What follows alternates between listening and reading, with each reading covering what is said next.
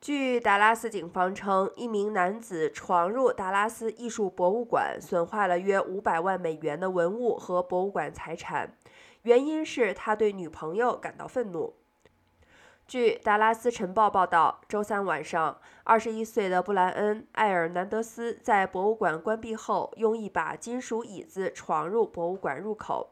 他随后打破了一个玻璃展示柜，损坏了一个六世纪的希腊双耳瓶和一个五世纪的希腊盒子。埃尔南德斯还损坏了一个价值十万美元的六世纪的碗和一个价值一万美元的陶瓷卡多雕塑瓶。博物馆的保安在警察到达并逮捕他之前逮捕了埃尔南德斯。警方表示，他承认闯入和损坏，但指责是他女朋友的问题。